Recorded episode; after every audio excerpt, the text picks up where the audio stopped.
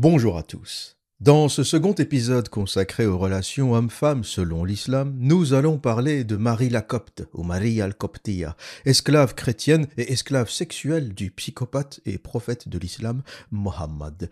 Et si vous restez jusqu'au bout de ce podcast, je vous dévoilerai le verset qui a fait quitter l'islam à des millions de personnes. Un verset terrible qui nous dit qui est vraiment Allah. Selon les sources historiques islamiques, Maria était une esclave copte chrétienne qui a été offerte au prophète Mohammed par Al-Mukaukis, le gouverneur d'Égypte de l'époque. Elle a été offerte au prophète avec sa sœur Cyrine ainsi qu'un âne nommé Duldul. Maria a été offerte au prophète en guise de réponse diplomatique à une lettre de menace qu'avait envoyée le prophète Mohammed à Al-Mukaukis, invitant ce dernier à se convertir à l'islam. Mais Al-Mukaukis, tout en refusant de se convertir, a décidé d'envoyer des cadeaux au prophète en signe de bonne volonté et de respect. Mohammed prend Maria comme esclave sexuelle pour sa personne et offre sa sœur Cyrine à Hassan bin Tabit, un célèbre poète de l'époque et proche compagnon du prophète. Et il est important de noter ici que Mohammed, le prophète de l'islam, est le père fondateur du terrorisme religieux. Avant ça, le mot terrorisme ou irhab en arabe était inconnu du vocabulaire pour la simple raison que les Arabes ne le pratiquaient pas. Le premier à avoir voulu imposer la religion par la terreur était Mohammed. Terroriser, faire peur, tuer, égorger pour convertir est une technique carrément inventée, développée par le prosélytisme islamique. Et dès les premières années de l'islam, la religion de la paix, on constate que Mohammed envoyait des lettres de menace. On n'a jamais vu ça. Toute religion confondue, je ne connais aucun prophète qui envoyait des lettres de menace. Autre chose, on voit aussi que c'est un individu intéressé. C'est l'argent et le pouvoir qui intéressaient ce prophète en réalité. Il s'en foutait de la religion d'Allah, son ami imaginaire.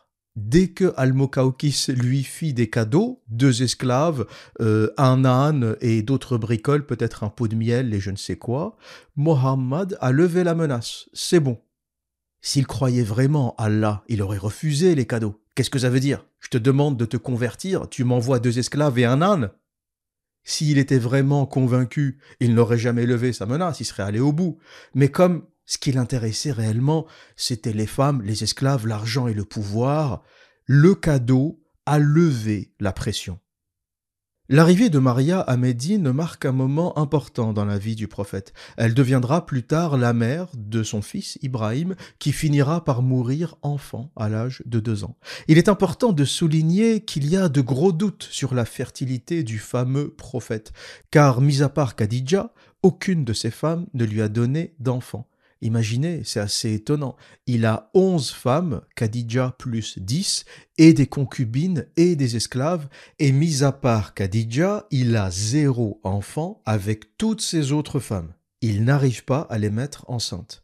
Et même l'histoire de Khadija est assez suspicieuse parce qu'il la rencontre lorsqu'elle a 40 ans. Donc Khadija a eu ses enfants entre 40 et 50 ans. Vous comprenez que cette fertilité soudaine est assez bizarre.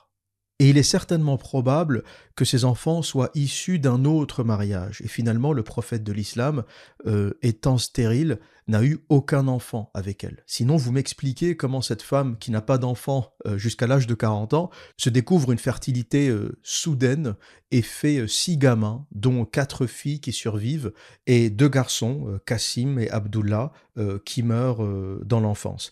Et tous les garçons du prophète, que ce soit ceux qu'il a eu avec Khadija ou celui qu'il a eu avec Marie la Copte, Ibrahim, sont morts euh, dans la petite enfance et c'est une narrative qui doit arranger le récit islamique. Euh, là, c'est plutôt lorsqu'on s'intéresse au Mohammed historique. Vous savez que dans le narratif, Mohammed est le dernier prophète, donc il ne peut pas avoir de garçon parce que s'il a un garçon, cela signifierait que ce n'est pas le dernier prophète et que probablement un de ses garçons prendrait la relève. Donc le narratif islamique trouve assez accommodant ce prophète qui n'a pas de garçon.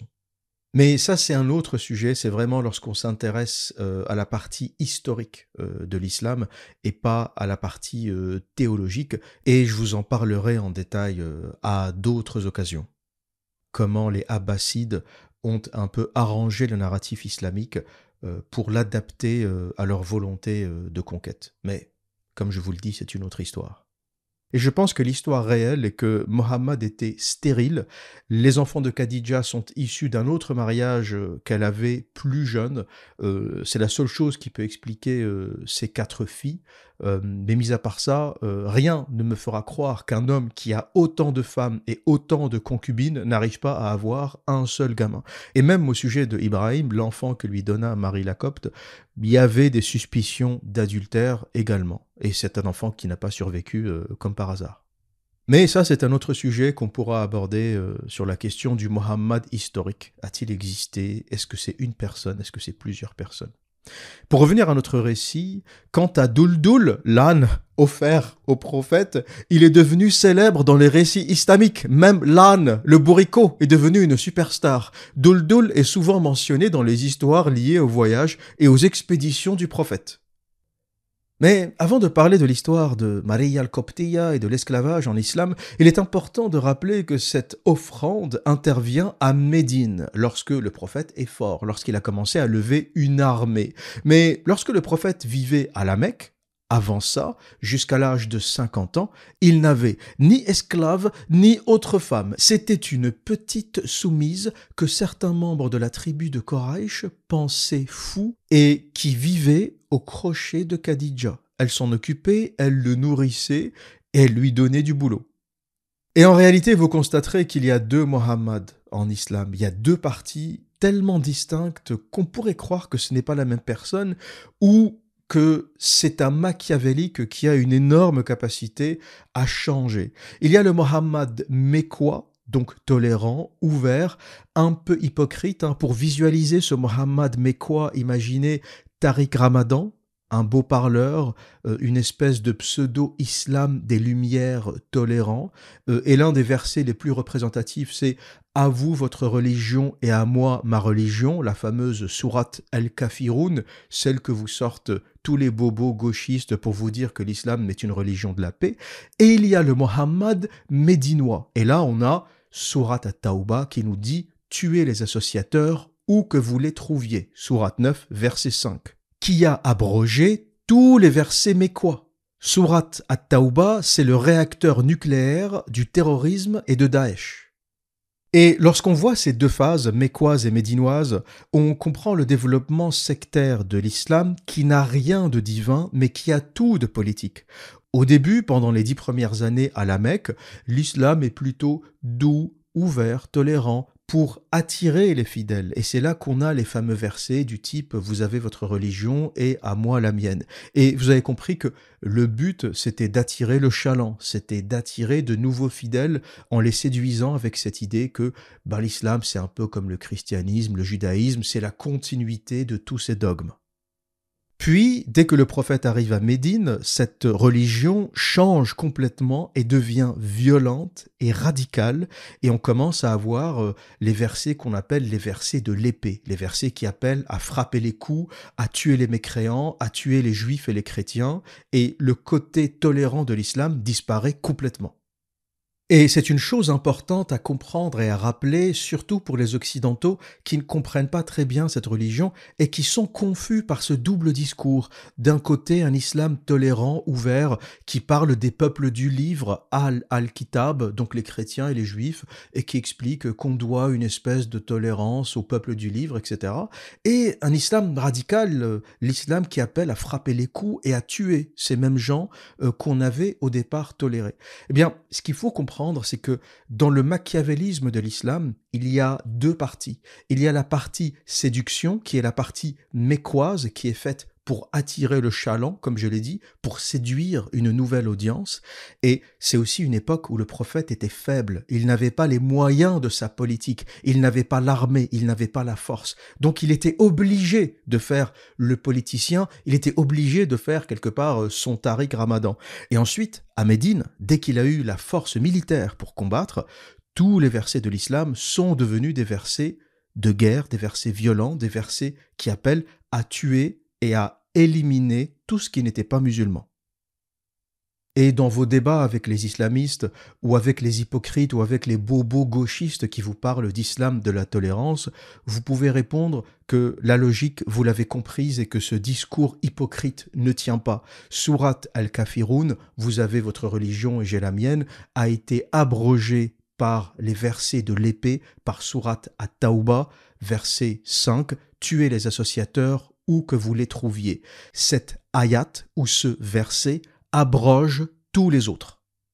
Et voilà d'où vient la confusion de la compréhension de l'islam, religion de la paix, religion de la guerre, religion pacifiste ou religion guerrière. C'est les deux en fait. Ça dépend où vous lisez ou à quelle époque vous lisez. Si vous lisez les versets mécois, oui, le prophète était faible, il était fragile, donc il était obligé, pour développer sa secte, de faire le gentil, entre guillemets. Et ensuite, les versets médinois, où il était plus fort, et où il commence à déclarer la guerre à tout le monde, et à attaquer les caravanes, et à égorger, et à massacrer, et à devenir euh, la version sanguinaire de l'islam qu'on connaît aujourd'hui, ou du moins que les terroristes utilisent comme base idéologique à leurs actes. Et pour ceux qui ont un doute, cette tendance se confirme également pour ce qui est des femmes ou des rapports qu'avait Mohammed aux femmes. Avant l'âge de 50 ans, c'est-à-dire lorsqu'il vivait à la Mecque, il n'avait qu'une seule femme. À part Khadija, il n'avait aucune autre gonzesse. Il rencontre à l'âge de 25 ans une femme qui en avait 40, c'est elle qui lui donne à bouffer, c'est elle qui le loge, c'est elle qui lui donne du travail, et il ferme sa gueule pendant 25 ans. Entre les âges de 25 et 50 ans, Mohammed est une soumise. Il rentre le soir, il gare son chameau, il va faire la vaisselle. Et les versets mécois pacifistes euh, correspondent parfaitement à cette version soumise de Mohammed au début du développement de la secte, le fragile, hypocrite et machiavélique qui, pour arriver à ses fins, a fait profil bas pendant euh, quasiment 25 ans. Et ce n'est qu'à l'âge de 50-51 ans qu'il arrive à Médine et qu'il se découvre euh, cette virilité euh, soudaine. Revenons à notre sujet central, Marie la Copte et l'esclavage, et au travers de cet exemple, nous abordons une face obscure de l'islam, à savoir l'esclavage arabo-musulman. L'islam est une religion esclavagiste qui n'a jamais aboli l'esclavage. Et pour vous donner quelques preuves et aussi une idée de ce à quoi ressemblait l'esclavage euh, chez les musulmans, du moins dans les premières années de l'islam, je vais vous lire quelques hadiths authentiques, donc des récits de la vie du prophète et de ses interactions consacrés à l'esclavage. On va commencer par le hadith 3958, Sunna Abi Daoud. C'est un hadith saï du plus haut degré d'authenticité qui nous dit Imran Hussein a rapporté qu'un homme ne possédant aucun autre bien a affranchi six esclaves au moment de sa mort. Informé de cela, le prophète a vivement critiqué cet acte. Il a ensuite convoqué les esclaves, les a divisés en trois groupes et a tiré au sort parmi eux et affranchi deux d'entre eux, tout en maintenant les quatre autres en esclavage.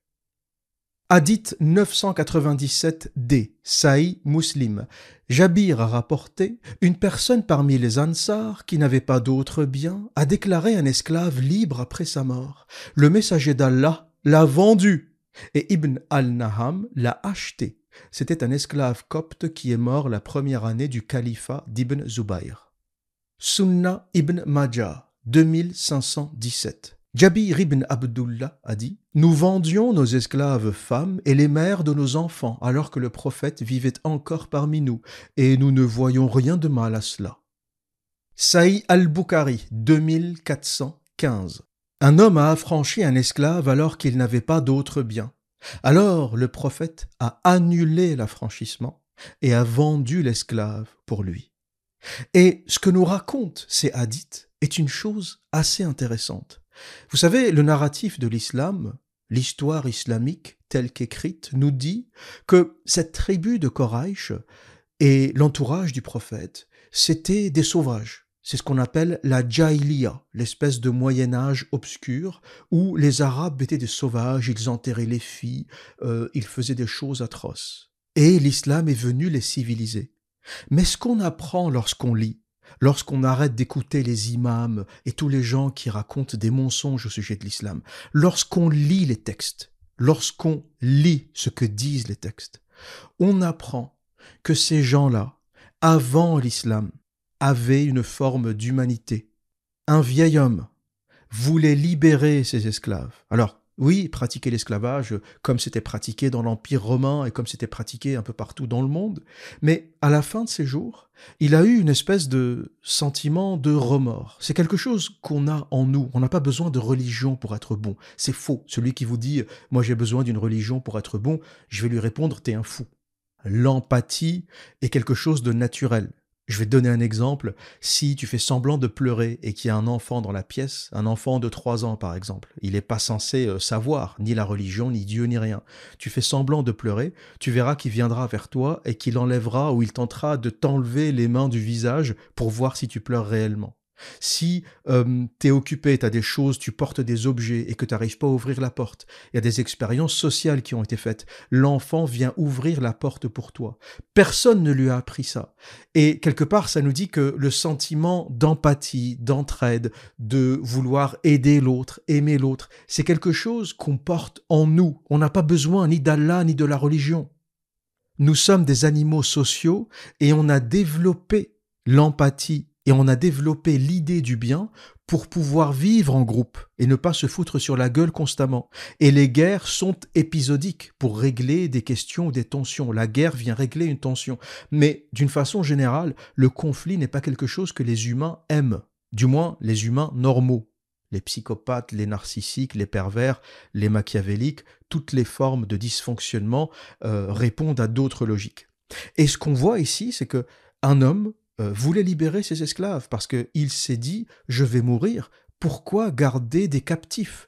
Pourquoi garder ces gens en ma possession alors que je vais quitter ce monde? Et donc, il voulait les libérer. Le prophète de l'islam lui a dit non. T'es fou, tu vas les libérer, t'es malade. Libère deux, tu me donnes les quatre restants, je vais les vendre. Le prophète de l'islam, Mohammed, vendait des esclaves au marché. Il y a des centaines de hadiths, là je vous en ai cité quatre, mais il y a des centaines de hadiths qui parlent de ça. Et tu réalises que finalement, le fou, le psychopathe, c'était Mohammed, les gens de Koraïch, qui le prenaient pour un fou. Il y a des récits où euh, on explique que beaucoup pensaient que Mohammed était un malade, qu'il était possédé. Je vais vous dire quelque chose. Ils avaient raison. C'est un psychopathe. C'est un malade. Saï Muslim 997d, une personne parmi les Ansars qui n'avait pas d'autre bien, déclare libre un esclave après sa mort. Il dit Quand je meurs, libérez-le. Le prophète de l'islam annule la libération et le vend. Mohammed annule la libération et vend l'esclave. Ce prophète est un malade, c'est un psychopathe le seul dégénéré de la Mecque, le seul qui est venu foutre la merde, et je pense qu'il a été une malédiction pour toute la péninsule arabique, c'était Mohammed, le prophète de l'islam. C'était le seul malade 3000 kilomètres à la ronde. Et c'est pas fini. Celui-là, il m'a mis par terre. Là, c'est le hadith le plus éclaté. Le plus éclaté que j'ai pu lire. Écoutez un peu cette histoire. Kouraib, l'esclave affranchi d'Ibn Abbas, a rapporté que Maïmouna, l'une des épouses du prophète, avait affranchi un esclave sans demander la permission au prophète. Le jour où c'était son tour d'être avec le prophète, elle a dit Savez-vous, ô messager d'Allah, que j'ai affranchi mon esclave? Il a demandé, donc Mohammed a demandé Vraiment? Elle a confirmé et il a répondu qu'elle aurait eu plus de récompense si elle l'avait donné à l'un de ses oncles maternels. Est-ce que vous imaginez la scène? T'as Mohamed qui rentre le soir, il va chez sa femme Maïmouna, donc c'est son tour, hein, il faisait la tournée des femmes, il en avait onze, donc euh, c'était euh, chaque soir euh, chez l'une d'entre elles. Là c'était Maïmouna, il débarque, il s'assoit sur le canapé, il prend la télécommande. Maïmouna lui dit Mohamed, j'ai libéré un esclave aujourd'hui. Lui il la regarde, il fait Quoi? Quoi? T'aurais dû te donner à ton oncle, connasse. Comment ça t'as libéré un esclave? Est-ce que vous imaginez la scène? Le mec est censé être l'envoyé de Dieu. c'est censé être un prophète. Les gens autour de lui étaient dotés de bonté. Il libérait les esclaves. Dès qu'il le pouvait, quand il le pouvait, il libérait les esclaves. Sa femme a libéré un esclave. Le mec, il arrive, il lui dit, mais ça va pas. Putain, ça va pas, on aurait pu le vendre, t'aurais pu le donner à ton oncle. Et c'est pas fini. Parce que l'argument, c'était de dire, mais lorsqu'ils sont musulmans, ils ne pouvaient pas être esclaves. En fait, si tu te convertis à l'islam, on te libère. Faux Faux, zéro, walou Vous êtes des menteurs Hadith Sunna an-Nasai, 4049. Il a été rapporté que Jarir a dit Le messager d'Allah a dit Si un esclave s'enfuit, aucune prière, salah, ne sera acceptée de lui jusqu'à ce qu'il retourne chez ses maîtres. Donc là, tu as un esclave qui fait la prière, donc il est musulman. Eh bien, s'il se sauve, aucune prière ne sera acceptée jusqu'à ce qu'il revienne chez son maître. Et un autre hadith, toujours Sunnah an-Nasa'i, c'est la suite. Ce que je vous ai lu, c'est le 4049. Le 4050 nous donne une autre précision. Un esclave de Jarir s'est enfui. Jarir l'a capturé et lui a tranché la gorge. C'est le même qui dit euh, si un esclave s'enfuit, aucune prière, Salah ne sera acceptée de lui, et s'il meurt, il mourra en tant que non-croyant. Un esclave de Jarir s'est enfui, Jarir l'a capturé et lui a tranché la gorge. D'où l'esclavage est interdit en islam. D'où l'esclavage est interdit en islam. Votre propre prophète était en colère lorsqu'on libérait des esclaves. Il disait, mais qu'est-ce que vous foutez les mecs? On aurait pu les vendre, on aurait pu gagner de la thune. Et il te dit, si un esclave se sauve, si tu as un esclave musulman qui se sauve, aucune prière ne sera acceptée. Il ira en enfer jusqu'à ce qu'il revienne chez toi. Et si tu l'attrapes, tu as le droit de lui trancher la gorge. C'est ça votre religion? C'est ça vos conneries de la religion de la paix Vous nous cassez les couilles depuis des années avec la religion de la paix. Lorsqu'on ouvre les livres, c'est diarrhée sur diarrhée, c'est immondice sur immondice. C'est les pires textes que j'ai jamais lus. Vous savez que mon niveau de bonheur a baissé. Je vais entrer en dépression à force de lire des textes islamiques. C'est tellement négatif, tellement laid, tellement moche, tellement sale, tellement violent que je vous garantis que j'ai eu une petite baisse d'humeur à force de lire l'islam. Et je me dis, mais qu'est-ce qui se passe dans la tête de la personne qui a lu ça toute sa vie? Qu'est-ce qui se passe dans la tête de la personne née musulman et qui a bouffé cette diarrhée pendant 30, 40, 50 ans? Moi, j'ai lu l'islam, allez, quelques mois, depuis un an, deux ans que je m'intéresse, que je fouille un peu dans les textes, que j'essaye de comprendre, et je suis déjà déprimé, les mecs. Il m'a niqué le moral. Mohammed et ses saloperies m'a niqué le moral. Vous, vous êtes né là-dedans. Et quand je vois ça, je comprends. La misère, la pauvreté, la délinquance dans les banlieues, le manque d'éducation. Je comprends d'où ça vient. Votre religion est un poison. Votre religion, c'est la recette pour l'enfer sur terre. Votre religion, c'est la recette pour l'Armageddon. Et c'est pas fini parce que là c'était les hadiths. Maintenant je vais vous parler d'Allah, le créateur de l'univers. Parce que lui aussi, lui aussi il dit des trucs. Et je vais vous raconter une histoire, l'une des plus populaires en islam, mais là vous n'êtes pas prêts. Si vous ne la connaissez pas déjà, vous n'êtes pas prêts. Maria était l'une de ses plus belles concubines, et même si c'était une esclave, Marie la Copte, Maria al-Copteya, était l'une des préférées du prophète. Il passait beaucoup de temps avec elle, il la baisait constamment, à tel point que ses autres femmes devenaient jalouses. Et on a même un hadith qui nous parle de la jalousie d'Aïcha et de Hafsa au sujet de Marie la Copte. C'est un hadith Sunna an-Nasa'i 3959 qui nous dit Il a été rapporté de Anas que le messager d'Allah avait une esclave avec laquelle il avait des rapports sexuels, mais Aïcha et Hafsa, donc ces deux autres femmes, ne le laissaient pas tranquille jusqu'à ce qu'ils disent qu'elle, donc Marie la Copte, lui était interdite. Puis Allah le Tout-Puissant et Sublime révéla Ô prophète, pourquoi interdis-tu pour toi-même ce que Allah t'a permis? Et Allah révéla la sourate At-Tarim, verset 1, pour autoriser Mohammed à baiser Maria autant qu'il le voulait. Et ce verset arrive surtout après un incident. Le prophète de l'islam a baisé Marie la Copte, son esclave, dans le lit de sa femme légitime Afsa. C'est l'une des histoires. Les plus embarrassantes de l'islam. Donc, ta Mohammed, il envoie Afsa acheter un truc où il lui dit Va voir ta mère, sors, va voir ta mère, je pense qu'elle t'appelle. Et il en a profité pour faire entrer Marie la Copte et la baiser dans le lit de sa femme. Et à son retour, elle le surprend et elle le menace de tout dévoiler aux autres femmes.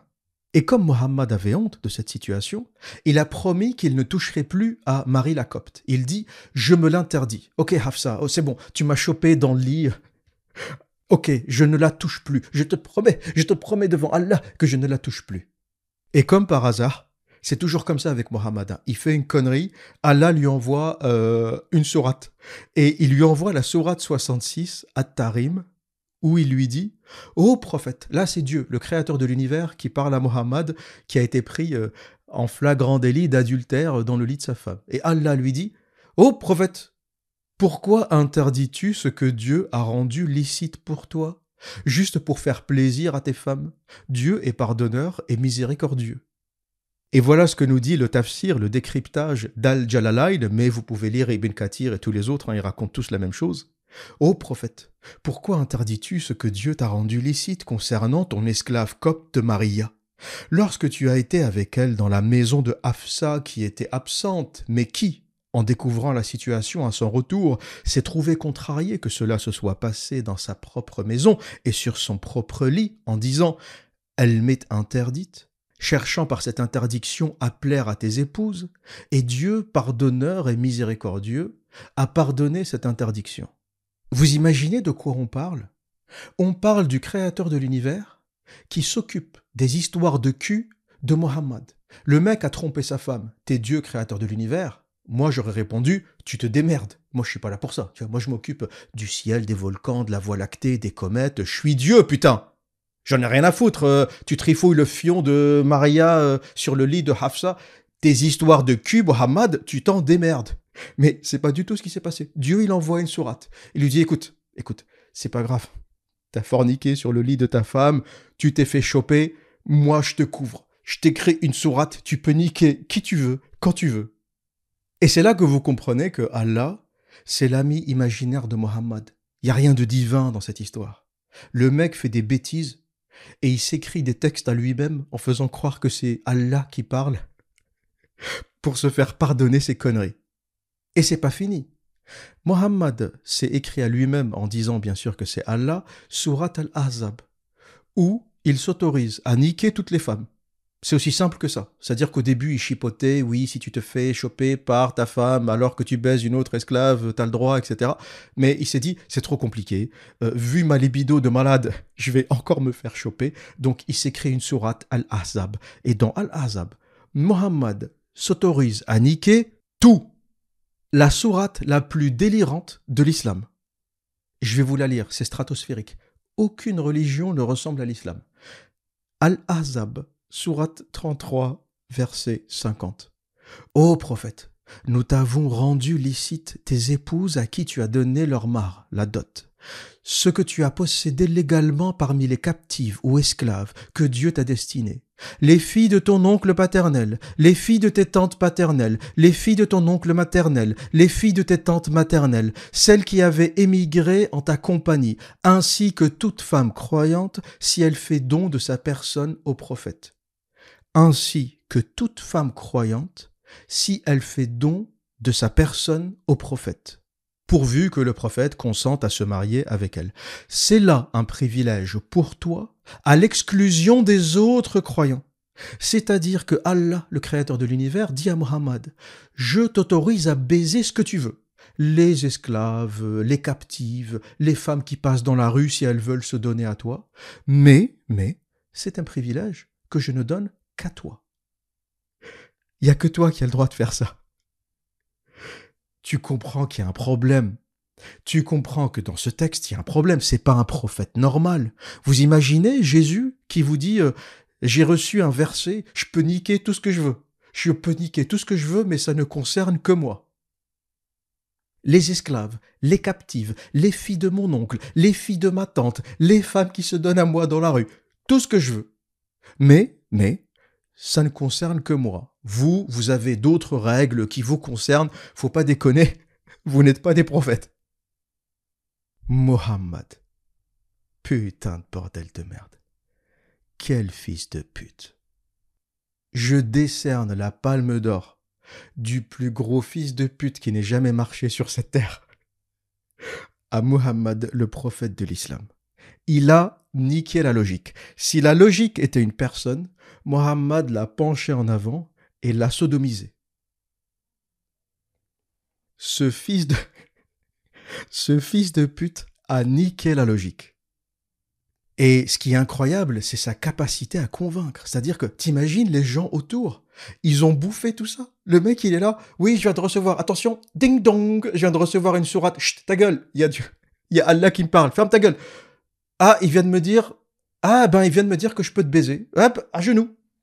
Oui, toi aussi. Bon, en fait, il vient de me dire que je peux tous vous baiser. En même temps. Et là, les gens en face, euh, ok, ok, c'est quelle sourate? Attends, faut que j'écrive. Bah oui, t'avais un scribe, fallait qu'il écrive. Attends, attends, ah, je vais l'apprendre par cœur. Ah, je vais l'apprendre par cœur, c'est l'islam. Tout le monde apprend par cœur de toute façon. Puis là, t'as un autre à côté. Ah, non, moi, non, moi, je vais écrire. Je peux pas apprendre, je vais écrire. Puis là, elle écrit. Tu peux niquer tout le monde. Tu peux niquer les filles de ton oncle, les filles de ta tante, les femmes dans la rue, les esclaves, les captives. Putain, pourquoi il a pas mis tout? Ça aurait fait une sourate plus court. Tu peux tout niquer. je vais jamais arriver au bout de ce podcast, putain. Tu peux écrire, tu peux tout niquer. Pourquoi tu rentres dans les détails, les filles de ton oncle, de ta tante? Fais une phrase simple, tu peux tout niquer, c'est réglé. Surat al-Azab, verset 50. Je vais la mettre dans un tableau, celle-là. Je pense que je vais l'accrocher chez moi. Elle m'a tellement fait marrer, cette sourate. Je vais la mettre. Je vais faire un tableau, je vais me la faire imprimer en grand, je vais la mettre chez moi. À chaque fois que j'invite quelqu'un à la maison, ça sera mon sujet de discussion principal. Et, c'est bien, tu vois, quand euh, tu veux mettre un peu d'ambiance chez toi, tu mets un tableau avec les plus gros délires de l'islam, les sourates les plus éclatées. Dès que tu reçois des invités, c'est quoi ça? Ah, assieds-toi, je vais te raconter. Tu veux boire un truc avant? Parce que je te préviens, c'est spécial. Vodka, c'est bien ça. Vodka coca. Vodka orange. Dans ce verset, c'est Muhammad, le meilleur des hommes, qui t'explique comment Dieu l'autorise à niquer la terre entière, y compris les filles de ses oncles, de ses tantes et les esclaves. Si j'étais Mohammed, je t'aurais niqué là tout de suite. Dieu m'aurait envoyé un message, je t'aurais niqué, direct. Ah, si j'étais le prophète de l'islam, t'imagines? T'es en date avec une gonzesse. T'es assis comme ça, t'es en train de manger. Ding dong Ah, je viens de recevoir. Je viens de recevoir une sourate. Ah, il me dit que à la fin du repas, je vais te niquer.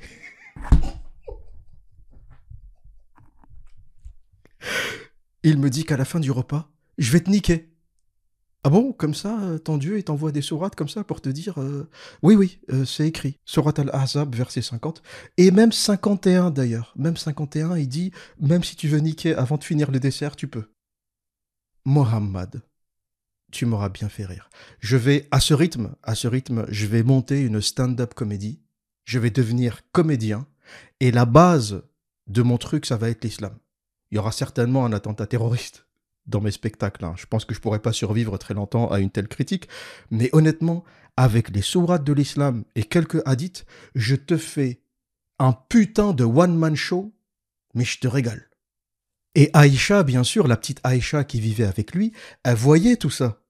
Aïcha, elle lui dit, mais putain, qu'est-ce que c'est que ce bordel? Et il y a un hadith 1464a où Aïcha lui dit, il me semble que ton Dieu ne fait que satisfaire tes désirs. C'est un hadith authentique. Aïcha qui dit au prophète de l'islam, 1464a, hadith muslim, elle lui dit, il me semble que ton Dieu ne fait que satisfaire tes désirs. Et c'est normal, t'imagines la pauvre petite, le mec il est assis dans le salon, ding dong J'ai reçu une sourate. Ah À quatre pattes. À quatre pattes, c'est écrit. Mets-toi à quatre pattes, connasse. Ah, c'est pas moi qui dis, c'est Allah. Et vous imaginez que dans Surat At-Tahrim, Allah dit à Muhammad, pourquoi t'as honte de ce que Dieu a légalisé? C'est-à-dire que Dieu n'a pas honte, contrairement à toi, Dieu le créateur de l'univers s'en branle. Donc toi t'as honte, t'oses pas faire des choses, mais Dieu, Allah c'est open bar, Allah te dit tu fais. Et trêve de plaisanterie, et comme promis, je vais vous parler maintenant de la sourate qui a fait sortir des millions de personnes de l'islam. Des millions de personnes ont quitté l'islam à cause de cette sourate. Sourate An-Nisa, les femmes, la sourate 4, verset 24. Et cette sourate parle d'un événement qui est mentionné dans un hadith, le hadith 1456a, un hadith musulman. Ça nous dit que lors de la bataille de Hanain, le messager d'Allah avait envoyé une armée à Otas, où il rencontra l'ennemi et se battit contre lui.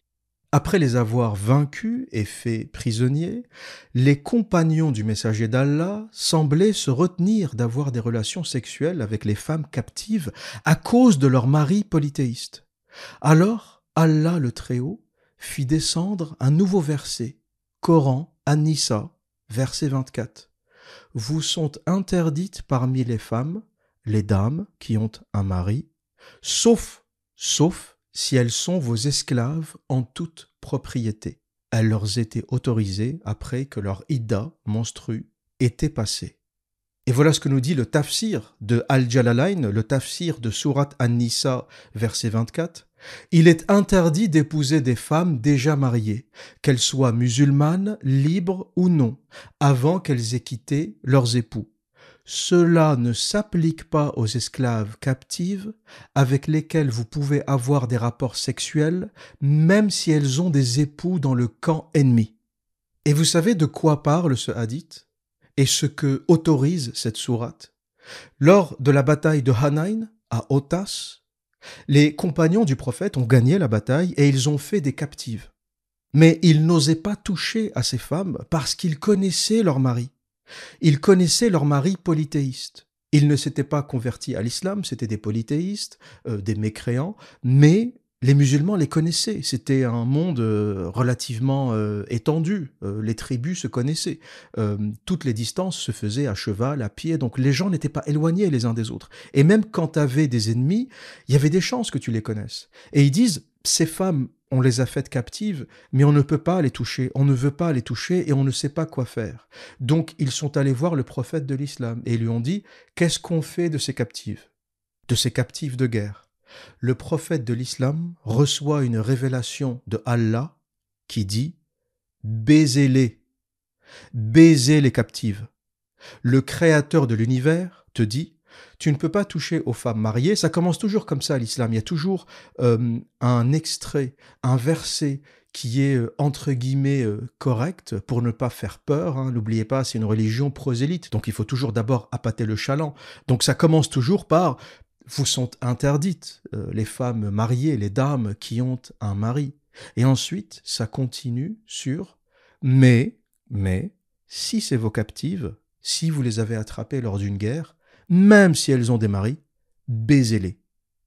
Et voilà pourquoi cette sourate An-Nisa, et c'est assez pervers parce que c'est une sourate qui s'appelle An-Nisa, les femmes. Vous imaginez? Et il y a des femmes musulmanes qui ne comprennent rien, qui racontent de la merde, qui ont de la diarrhée dans la bouche ou de la diarrhée qui sort de leur bouche. Elles te disent Regardez, l'islam, l'islam a gratifié, a élevé la femme. Il y a une sourate qui s'appelle An-Nisa, les femmes. Oui, il y a une sourate qui s'appelle An-Nisa, mais tu sais ce qu'il y a dedans, cette sourate? Tu l'as lu, connasse T'as lu que ça expliquait euh, comment on viole des captifs de guerre? Et t'as lu le hadith 1456a qui te raconte le contexte, le hadith rapporté par Muslim, qui te raconte le contexte de cette sourate, le sabab an-nuzul, les raisons de la révélation? C'est une sourate qui arrive lorsque les compagnons du prophète, qui avaient un peu d'humanité, disent au psychopathe Muhammad On ne peut pas toucher à ces femmes, ça nous dérange parce que ce sont les femmes d'hommes qu'on connaît on les connaît, on connaît ces polythéistes, on ne peut pas toucher à ces femmes, elles ont des hommes. Le prophète de l'islam dit, ce sont vos captives, violez-les. Vous avez le droit. Et pour vous confirmer que vous avez le droit, ding dong, je viens de recevoir une sourate. C'est toujours comme ça, il est assis, gratte le cul avec trois pierres ou cinq pierres, euh, et ding dong, Allah lui parle. Et là, comme par hasard, ils lui ont posé la question, Allah a répondu, tu peux violer les captifs de guerre, mariés, pas mariés, on s'en branle. T'as gagné la guerre, elle est assise dans sa maison, tu rentres, tu baises. La religion de la paix. Mashallah. et la perversité du truc, parce que la sourate s'appellerait autre chose, ça m'aurait choqué quand même, mais ça aurait été logique. Une sourate qui s'appellerait la guerre, par exemple. La sourate de la guerre. Bon, tu comprends, ça parle d'un conflit, les captives, machin. La sourate s'appelle les femmes.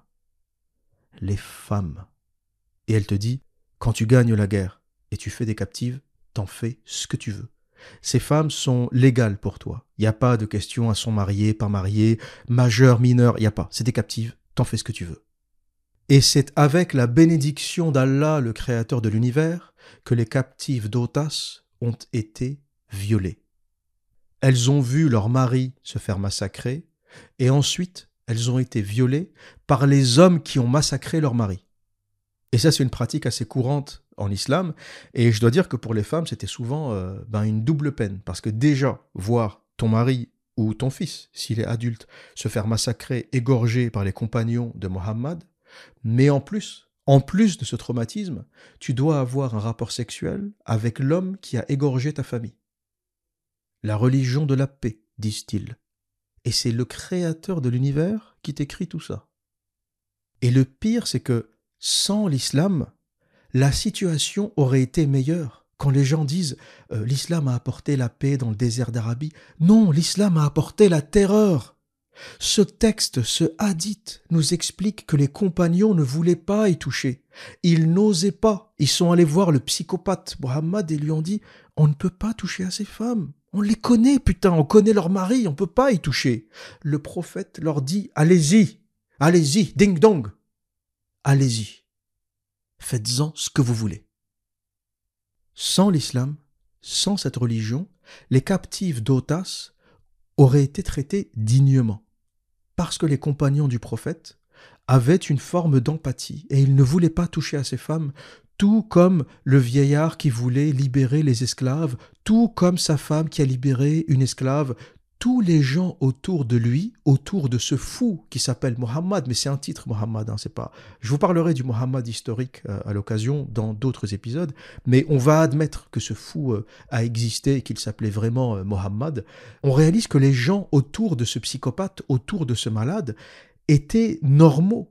Du moins normaux dans le 7e siècle du désert d'Arabie. On n'est pas non plus au 21e siècle normaux comme on pouvait l'être à l'époque avec la connaissance et avec la science de l'époque. Mais ils avaient des tendances humaines. La tendance humaine de libérer un esclave si tu peux. La tendance humaine de ne pas toucher à une femme captive. Parce que faire la guerre, c'est une chose, mais violer une femme dont a tué le mari, c'est un autre degré de, de, de perversion, de folie. Vous comprenez que le prophète de l'islam est un déséquilibré. Ce manque d'empathie qu'on retrouve dans l'islam, c'est le manque d'empathie du psychopathe. C'est comme ça qu'on définit le psychopathe. Il ne sent pas, il ne ressent pas. Donc l'empathie qui est propre aux humains et qui t'empêche de faire du mal euh, n'existe pas chez le psychopathe. Et c'est pour ça qu'un tueur en série va décapiter sa victime, va la manger, la cuisiner, il s'en fout pendant tout le processus, alors que toi, t'aurais vomi euh, euh, rien qu'à l'idée, euh, lui, ça ne lui fait rien. Et c'est pour ça que je suis convaincu que l'homme à l'origine, ou le groupe d'hommes à l'origine de ces textes, est un groupe de psychopathes. C'est des malades. Et vous savez que les islamistes qui tentent de défendre ce dogme de malade ont toujours réponse à tout et ils sortent toujours la même sourate pour vous dire que non, en fait, l'islam a libéré les esclaves, l'islam c'est pas vrai ce que vous dites. Ils sortent le même verset sans savoir que ce verset confirme l'esclavage. N'importe quel islamiste qui défend l'islam va vous sortir la sourate 24, verset 33, Sourate An-Nur, la lumière, verset 33, qui dit la chose suivante? Ceux de vos esclaves qui cherchent un contrat d'affranchissement, concluez ce contrat avec eux si vous reconnaissez du bien en eux. Et c'est cette partie que beaucoup essayent d'occulter. Ils vont vous sortir, regarde, regarde, toi qui dis que l'islam est une religion esclavagiste, regarde, regarde ce que dit la sourate euh, numéro 24, Ad-Nour, Ad-Nour, la lumière. Ceux de vos esclaves qui cherchent un contrat d'affranchissement, concluez ce contrat avec eux. Bien sûr, ils occultent si vous reconnaissez du bien en eux. Si Allah avait dit ceux qui cherchent un contrat d'affranchissement, concluez ce contrat avec eux. Si ça s'arrêtait là, je me serais dit, ben, oui, c'est très bien en fait. Ceux qui veulent être libres, libérez-les. Mais ça ne s'arrête pas là. La sourate continue, ou le verset continue, si vous reconnaissez du bien en eux. Et ça m'a un peu interrogé, je me suis dit, mais qu'est-ce que ça veut dire? Le maître esclavagiste doit vérifier s'il y a du bien, donc s'il n'y a pas de bien, tu ne le libères pas? C'est quoi la mesure? Donc je suis allé lire le tafsir, le décryptage. Le Coran n'est pas un texte que tu peux comprendre sans Sababan Nuzul, les raisons de la révélation, sans le contexte, sans les histoires qu'il y a derrière. C'est pour ça que je suis allé voir les tafsirs de Al-Jalalain, de Ibn Kathir, etc. Et qu'est-ce qu'on trouve dans le tafsir qui explique justement Qu'est-ce qu'on entend par si vous reconnaissez du bien en eux? Et je vais vous lire ce tafsir et toutes les références que je viens de vous citer seront en description de cette vidéo. Malheureusement, beaucoup sont en anglais. Euh, les données en français ne sont pas aussi euh, euh, disponibles, aussi largement diffusées que les données en anglais, mais vous faites un copier-coller dans Google Translate ou dans ChatGPT, vous demandez une traduction et ça vous fera la traduction parfaite du tafsir. Et le tafsir de la sourate 24, verset 33 nous dit Et ceux qui cherchent un contrat écrit d'affranchissement parmi ceux que possède votre main droite, d'esclaves masculins et féminins, la main droite en islam, c'est pour ça que le tafsir est important. Les gens qui disent Moi je comprends l'islam, je lis, je comprends, c'est beau, c'est beau Ben non, tu comprends rien, c'est quoi la main droite? Vas-y, dis-moi, c'est quoi la main droite? Milk al-yamin. Milk al-yamin, ça veut rien dire. Les possessions de ta main droite. Et c'est en lisant le tafsir que tu comprends que dans l'arabe médiéval de cette époque, ça voulait dire les esclaves. Donc, ceux que possède votre main droite d'esclaves masculins et féminins, rédigez avec eux, en conséquence, si vous reconnaissez en eux du bien tel que la confiance et la capacité de gagner un revenu pour satisfaire le montant stipulé dans le contrat écrit. C'est ça que ça veut dire si vous reconnaissez du bien en eux s'ils ont suffisamment d'argent pour acheter leur liberté. Les islamistes, fondamentalistes, les petites salopes radicales qui m'écoutent, je sais que vous m'écoutez. Je sais que vous préparez déjà des vidéos de réfutation. Je vais réfuter l'observateur, je l'ai réfuté.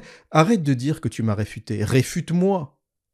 T'as pas besoin de crier du matin au soir, je t'ai réfuté. Il y a des gens, ils viennent comme ça dans Twitter, ils m'écrivent Ah, je t'ai réfuté, ah, je t'ai réfuté, quoi. Tu t'es mis une carotte dans le cul, tu, fais un orgasme, c'est quoi c'est quoi le délire?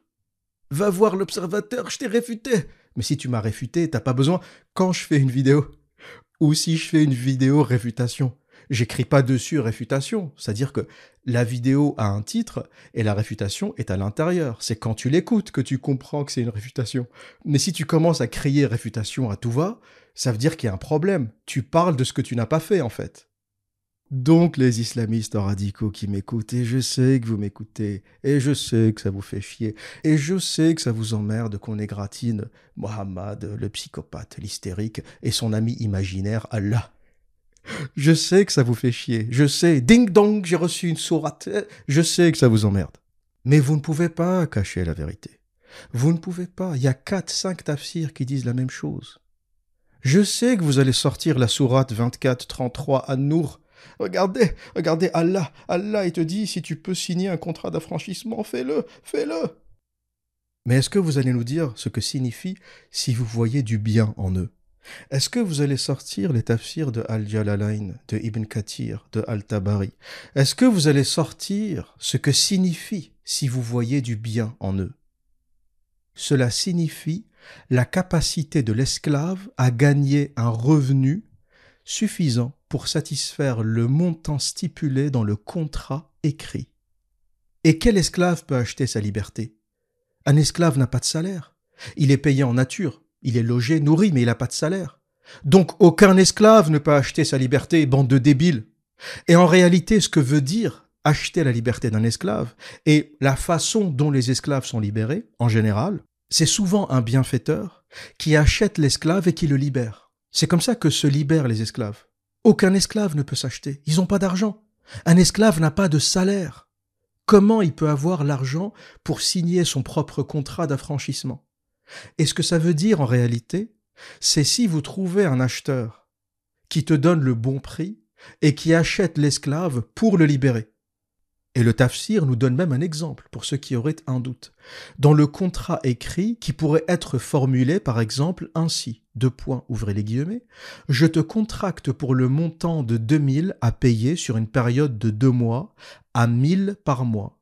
Et si tu as accompli cela, tu es un homme libre. L'autre dirait, j'accepte. Et donnez-leur. Ceci est un ordre pour les propriétaires d'esclaves. Voilà ce que ça veut dire, bande d'hypocrites. Voilà ce que ça veut dire si vous voyez du bien en eux. Et pour le dire simplement, tous ces hadiths, toute cette histoire de l'esclavage, toute l'histoire autour de Marie la Copte, a été responsable de 13 siècles d'esclavage arabo-musulman qui continue encore aujourd'hui dans tous les territoires pris par les islamistes, que ce soit en Libye après la chute de Kadhafi, que ce soit Daesh au Moyen-Orient. Dans tous ces territoires, l'esclavage est revenu. Pourquoi? Parce que les islamistes fondamentalistes, contrairement aux bobos gauchistes et aux gens musulmans qui ont découvert l'islam avant-hier, les radicaux connaissent l'islam. Ils savent très bien que c'est légal. Ils savent que lorsqu'ils ouvrent un marché aux esclaves en Libye, que Allah les autorise à le faire. Daesh sait très bien que lorsqu'ils violent des captives, que lorsqu'ils égorgent des hommes et violent leurs femmes, et les vendent sur des marchés, ils savent très bien qu'ils font tout cela avec la promesse du paradis et la bénédiction d'Allah. Et l'esclavage arabo-musulman, c'est 17 millions d'Africains tués, déportés, castrés. C'est des opérations de castration qui ont fait périr entre 70 et 80% des castrés. Et c'est des garçons entre 8 et 12 ans qui se faisaient intégralement couper leur pénis. Les survivants arrivent vers les marchés aux esclaves du Caire, de Bagdad, d'Istanbul, de la Mecque ou de Tombouctou. Là, une partie d'entre eux subit une terrible opération, la castration.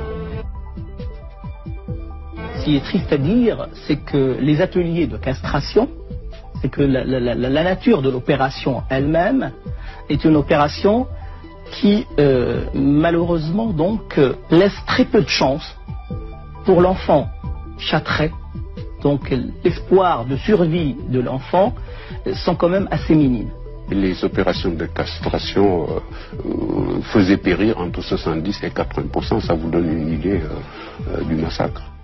Et vous constaterez que on a beaucoup critiqué l'esclavage blanc, le commerce triangulaire, on a fait des films, on a ouvert cette histoire, on en a parlé, contrairement à l'esclavage islamique, qui lui est resté dans l'obscurité, interdit de le critiquer. Mais vous remarquerez qu'avec toute l'atrocité de l'esclavage blanc et du commerce triangulaire, avec toute son atrocité et sa monstruosité, vous constaterez qu'il y a des métis aux États-Unis, en Amérique du Nord, en Amérique latine, au Brésil, dans les îles, dans les dom dans les outre-mer. Ça nous dit quoi? Ça nous dit que les Africains, malgré l'atrocité de l'esclavage, ou les descendants d'Africains, se sont reproduits. Maintenant, essayez de penser à la péninsule arabique l'Arabie saoudite, le Qatar, les Émirats, qui ont pratiqué l'esclavage pendant 13 siècles. Malgré ces 13 siècles d'esclavage, il n'y a pas de métis. Il n'y a pas de métis. Vous comprenez qu'il y a un problème. On ne peut pas pratiquer l'esclavage pendant 13 siècles sans que ça modifie la démographie. On ne peut pas importer des populations différentes sans que ça modifie la génétique et la démographie. Et quand vous lisez l'histoire islamique, vous comprenez pourquoi. Les musulmans étaient d'un tel racisme, et l'islam d'une façon générale était d'un tel racisme, qu'on coupait tous les pénis masculins, tous ceux qu'on pouvait du moins, pour être sûr qu'ils ne se reproduisent pas. Et c'est une opération tellement atroce que quasiment 70-80% euh, des personnes perdaient la vie l'esclavage arabo-musulman est pire que l'esclavage blanc. Pourquoi? Parce qu'il impliquait la mutilation. Il impliquait le découpage des organes génitaux. Je suis pas en train de dire que l'esclavage blanc c'était bien. Je suis pas en train de dire que ce qui s'est passé aux États-Unis, au Brésil, c'était bien. Ce que je suis en train de dire, c'est que l'esclavage musulman, c'est le même esclavage, mais ajoutez à cela la castration et l'ablation du pénis. Voilà ce que c'est, ou ce que ça a été. Et voilà pourquoi il est aujourd'hui important d'ouvrir les livres et de ne plus laisser euh, cette espèce d'impunité à l'islam. Je pense qu'il est temps de faire face à cette religion, de faire face à ce dogme dangereux, écrit et produit par un psychopathe. Il est temps de le dénoncer et de le défoncer. Il faut qu'après ce travail de lecture, d'analyse, de compréhension des textes, il ne reste plus rien de l'islam. Pourquoi? Parce que je suis convaincu, c'est ma conviction, qu'il n'y a rien de bon en islam. Quand on analyse l'histoire islamique, lorsqu'on comprend l'islam, on comprend surtout qu'il n'y a rien de bon en islam.